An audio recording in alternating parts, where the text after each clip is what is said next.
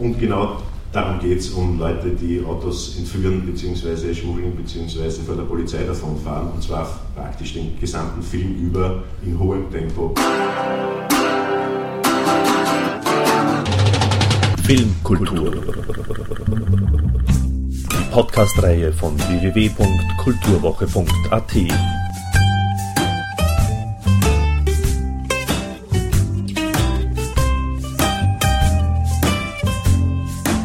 Präsentiert von Manfred Horak.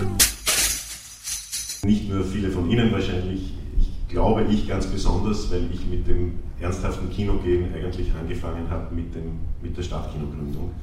Verdanke Franz Schwarz und diesem Ort unendlich viel und eine, eine Vorstellung vom Kino, die ich nicht gehabt hätte, wenn es dieses Kino und den Franz Schwarz in Wien nicht gegeben hätte.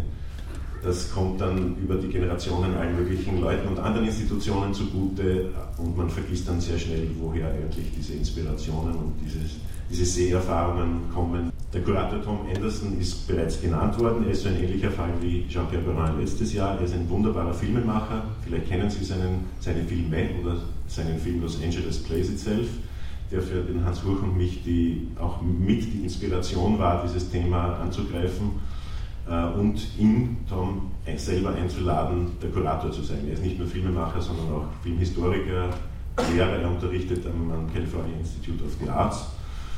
Äh, und er ist ein Los Angelino, das, äh, gebürtiger, das heißt, er lebt seit dort und hat diese Stadt eigentlich aus der, man kann sagen, fast aus der unmittelbaren Nachkriegszeit bis heute erlebt und ihre, den massiven Wandel erlebt, der in dieser Stadt stattgefunden hat und auch den Wandel oder die, die Spuren, die dieser Wandel und diese Stadt im Kino in den verschiedensten Filmformen hinterlassen hat.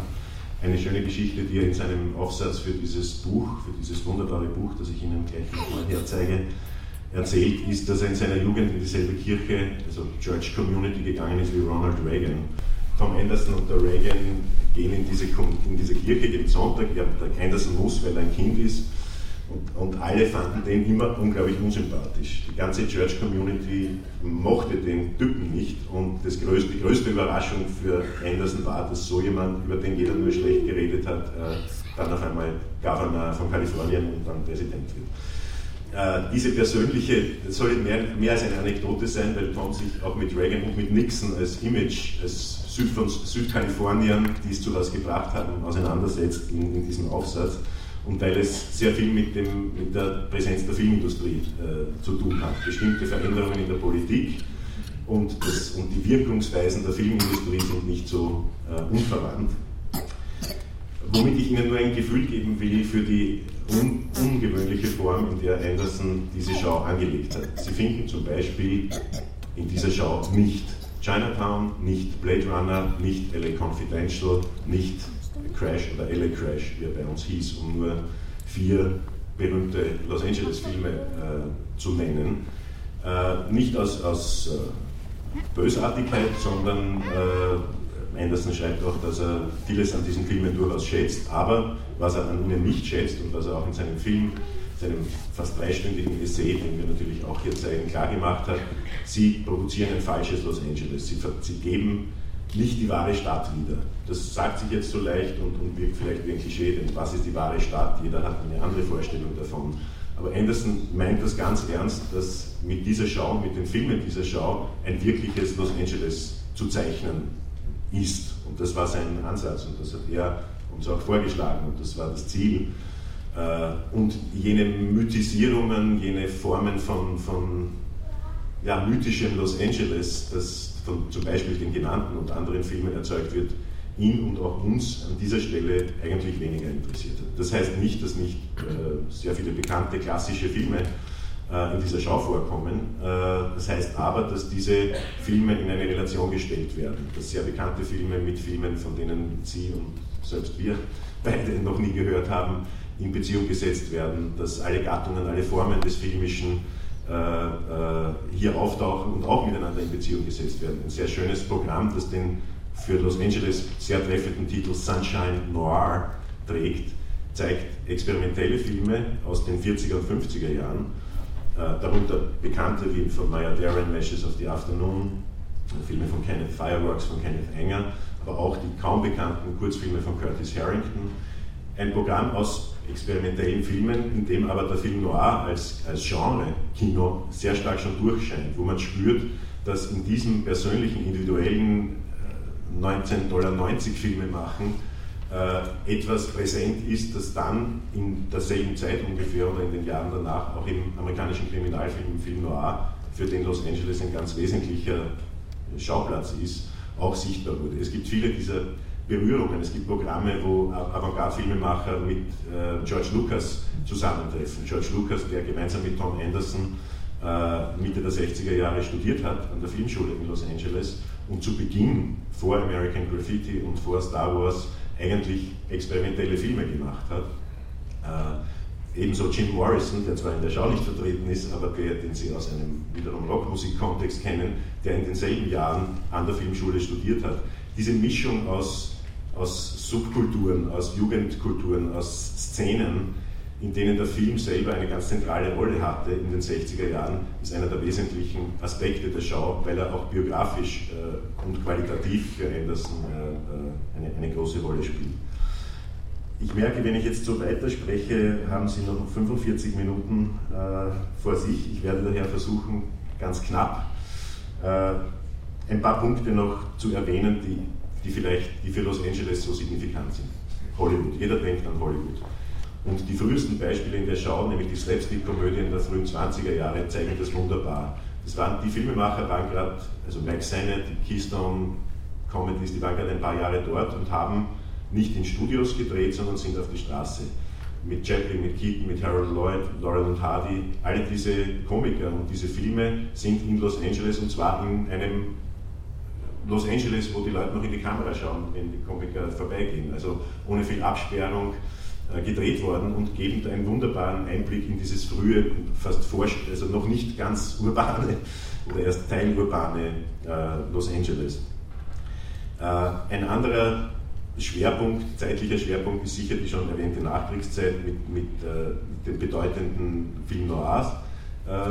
Äh, Beispielen der 40er und 50er eine Zeit, in der Los Angeles langsam, wie Anderson das nennt, zur Stadt der Zukunft wurde. Ein, ein Testfeld, äh, eine, eine Gegend, auf der Kulturkritiker, aber auch Menschen anderer Branchen sich immer vorstellten in den 50er Jahren, also die ganze Welt, alle Städte werden einmal so ausschauen wie Los Angeles. Eine Art Vorreiter für Stadtentwicklung äh, überhaupt.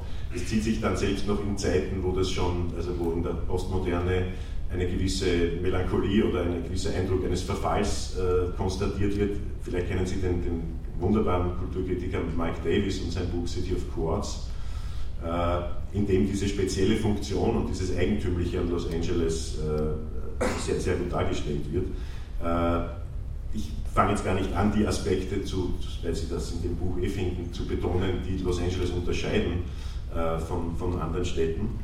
Ich zeige Ihnen mal das Buch hier, diesen Katalog, den Astrid Hofner und Claudia Siefen betreut haben, der auf 100 Seiten äh, Essays und Texte, sehr, sehr schön finde ich, viele von Filmemachern, Filmemacher wie Mark Rappaport oder äh, William D. Jones oder Morgan Fisher, die zum Teil auch in der Schau vertreten sind, äh, schreiben da drinnen, aber auch zwei Autoren, die ich äh, wahnsinnig schätze und die wir beide einladen wollten. Einer davon kann kommen, der andere leider nicht, nämlich David James äh, und Edward Dimmensberg, äh, Kulturhistoriker, die zum Kino und zu, zum, zum, Kino dieser Stadt speziell die essentielle Bücher, wenn man so will, äh, Texte äh, verfasst haben. Äh, die Kultur der, der Bewegung, der, des Automobils ist natürlich ein zentraler Punkt und ein weiterer weiterer Zeitraum, in dem Los Angeles eine ganz grandiose Filmkultur hervorbringt, ist, sind die späten 60er und frühen 70er Jahre, äh, speziell in einer Form der Motorisiertheit äh, des Kinos sozusagen in, in motorisierter Bewegung äh, zu, zu betreiben mit Filmen, die der New Hollywood-Ära angehören, wie Cisco Pike, aber auch einem, einem meiner und Tom Andersons Lieblingsfilme, die, die heute, glaube ich, kaum jemand, den heute, glaube ich, kaum jemand kennt, der Film heißt Gone in 60 Seconds, ist aber nicht gemeint das eher öde Remake mit Nicolas Cage in den 2000er Jahren, sondern das Original von 1974 von dem eigentlich hauptberuflich Stuntman H.P. Herlitzky, der im deutschsprachigen Raum unter dem großartigen Titel Die Blechpiraten lief. Äh, und genau darum geht es um Leute, die Autos entführen bzw. schmuggeln bzw. vor der Polizei davonfahren und zwar praktisch den gesamten Film über in hohem Tempo vor der Polizei davonfahren und dabei eine Menge Autos zermerschern und dabei die Stadt Los Angeles in die unterschiedlichsten Himmelsrichtungen durchmessen und uns, und auch da, wie schon in den Slapstick-Filmen der 10er und 20er Jahre, sieht man, wie Menschen panisch zur Seite springen, wenn diese Autos daherkommen und man spürt, dass das keine hingestellten Statisten waren, sondern Los Angelinos, wo sich Herr Halitzky halt dachte, okay, die werden schon rechtzeitig ausweichen.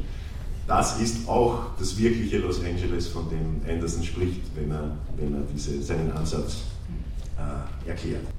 Letzter Punkt, inhaltlich, übrigens auch ein Film, der nicht vertreten ist, ist Colors. Ein Film, den ich zwar sehr von Dennis Hopper, ein toller Film, finde ich, und ich habe mit Tom auch nicht im Detail darüber gesprochen, aber ich befürchte, er findet ihn weniger toll. Äh, vielleicht auch, weil die Darstellung der, der, Gangs, für die Los Angeles in den letzten 20 Jahren eine gewisse traurige oder, oder negative Berühmtheit, zumindest in Europa oder in Gegenden außerhalb von Los Angeles erlangt hat, das nicht ganz so korrekt darstellt. Und was mit dieser Korrektheit oder Nicht-Korrektheit zu tun haben könnte, ist, wir hören, also ich, ich weiß nicht, mir geht es so, vielleicht geht es Ihnen anders, aber vieles, was man von Los Angeles hört, hat mit äh, Gangs zu tun, mit Gewalt zu tun, mit, mit äh, Blutzoll, mit hohen Zahlen von Getöteten und mit dem fast nie fehlenden Verweis auf die multikulturelle Dimension dieser Stadt, auf die hohe Zahl von Afroamerikanern und Chicanos, die in dieser Stadt leben, so als wäre der Zusammenhang zwischen dem einen und dem anderen so eine Art unterschwelliges Naturgesetz. Äh, wir kennen ja diese, diese angeblichen unterschwelligen Naturgesetze auch aus der politischen Debatte in Österreich. Und ich äh, möchte daher sozusagen diesen, diesen Aspekt betonen. Man kann natürlich Los Angeles unter diesen Schlagworten immer wieder sehen und sich freuen, dass man in, einem zivilen europäischen, in einer zivilen europäischen Stadt lebt und dort schießen sie sich gegenseitig tot, die Koreaner gegen die Chicanos und die wieder gegen die äh, Afroamerikaner so ein bisschen die, die klischeehafte Vorstellung. Was Tom Anderson macht, ist nicht dieser Thematik auszuweichen, sondern dieses, dieses soziale, diese unglaublich äh, komplexe äh, soziale Feld, diese Spannungen im, im, im, kritischen Sinn, aber auch im positiven Sinn und das Faktum, dass es hier um eine Stadt geht, in der wahrscheinlich mehr Nationen leben, Vertreter was die Herkunftsländer betrifft oder Kultur betrifft, von mehr Nationen als irgendwo sonst äh, auf der Welt, was das für eine Produktivkraft ist und wie sich das auch in den Filmen widerspiegelt, in unterschiedlicher Weise. Natürlich äh, ist der Zugang der, der, verschiedenen sogenannten Minoritäten, die ja in vielen Fällen gar nicht so meiner sind, zahlenmäßig, zur Filmindustrie äh, schwierig. Äh, es gibt sehr wenige Filme, äh, zum Beispiel von Chicanos in der, in der Filmindustrie. Aber es gibt äh, in anderen Bereichen, in anderen Formaten, äh, äh sagen wir es allgemeiner, subkulturelle oder gegenkulturelle filmische Aktivität, die ein, ein bisschen etwas spüren lässt von, diesem, von dieser Mischung, die ich gerne, und das tut diese Schau auch, als, etwa, als eine unglaubliche Kraftquelle äh, ansehen würde. Und ich finde, in einer Stadt wie Wien und einem, einem Denken, einem politischen und sozialen Denken über eine Stadt wie Wien würde es sehr gut anstehen, beispielhaft sich auch die eigene Kultur so, so vorzustellen oder, oder die, die, die Debatte so zu führen, wie man sie dort führen muss, wenn man sie mit, mit der Simplizität und Trivialität, wie sie hier, was Immigration und, und multikulturelles Zusammenleben betrifft, geführt wird, würde es dort nicht funktionieren. Ähm, praktische äh, Schlussworte. Es gibt eine Reihe von Gästen äh, äh, bei, bei, dieser Retrospektive. Äh, Tom Anderson wird die ganze Zeit über da sein, äh, seinen Film natürlich zeigen und auch für, für Gespräche laufend zur Verfügung stehen. Äh, der Filmemacher William E. Jones, von dem Sie auf den letzten Biennalen öfters Filme sehen konnten, wird diesmal gewissermaßen als Filmhistoriker und Wiederentdecker von jemandem in Wien sein. Er hat nämlich das Werk eines Pioniers des Schwulenkinos in den USA, Fred Halstead, in gewisser Weise wiederentdeckt oder sich jedenfalls sehr detailliert damit beschäftigt, dazu publiziert. Ich glaube, der Text ist auch zum Teil also im Katalog.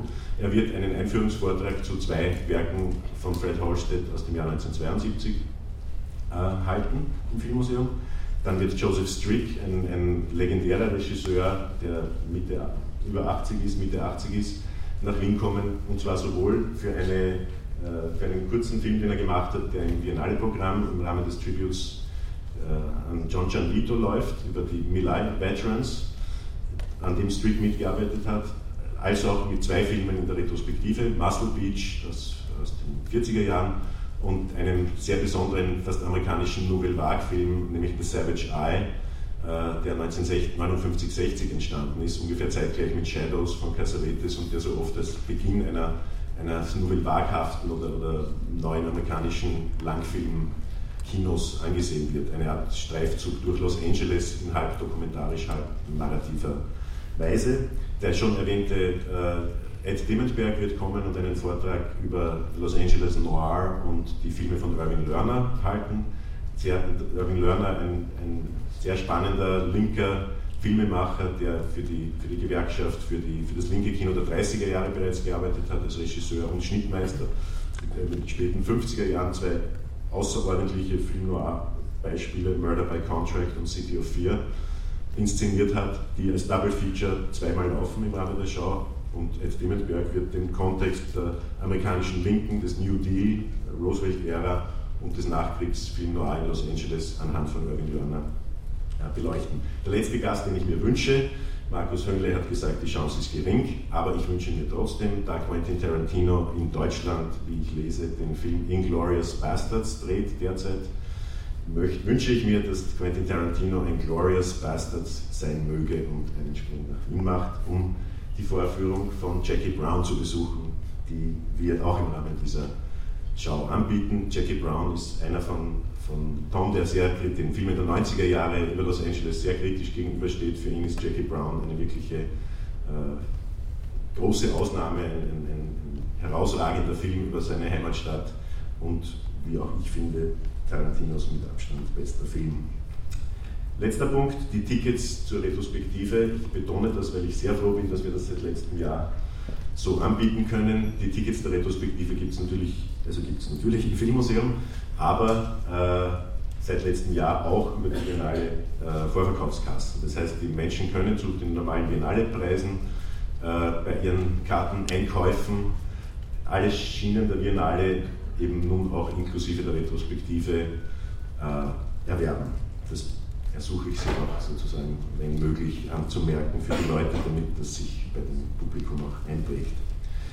Äh, letzter Punkt nur, dass die Veranstaltung mit Hans Zischler hat äh, Hans Ruch bereits erwähnt. Ich freue mich sehr, dass in Fortsetzung einer Sache, die die Biennale 1996 äh, gemacht hat, nämlich Zischler mit seinem damaligen Buch Kafka geht ins Kino, äh, vorzustellen. Da war da unter ein wunderschönes zweistündiges Programm mit Filmen und Erzählen und Sprechen äh, dazu gemacht. Jetzt zwölf Jahre später hat Zischler gemeinsam mit Sarah Danius wieder ein Buch über das Verhältnis zwischen Film, Medien und einem großen Schriftsteller der Moderne, nämlich James Joyce, herausgebracht. Das ist dieses Buch in der gemeinsamen Reihe des Schollner Verlags und des Filmmuseums erschienen. Das heißt Nase für Neuigkeiten, vermischte Nachrichten von James Joyce bei der auch die Welt der Zeitungen eine ganz zentrale Rolle spielt. Und es geht um jenes Jahr, in dem James Joyce in Pula, in Istrien, im Marinehafen als Englischlehrer für die Berlin School tätig war und dort wie ein verrückter Zeitungen und Kino zu sich genommen hat. Und Zischler und Danius verfolgen sehr genau und sehr gut, wie sich daraus eine, ein neuer Ansatz, ein Grunde der Ansatz des modernen Romans aller James Joyce ergibt. Thank you and good night.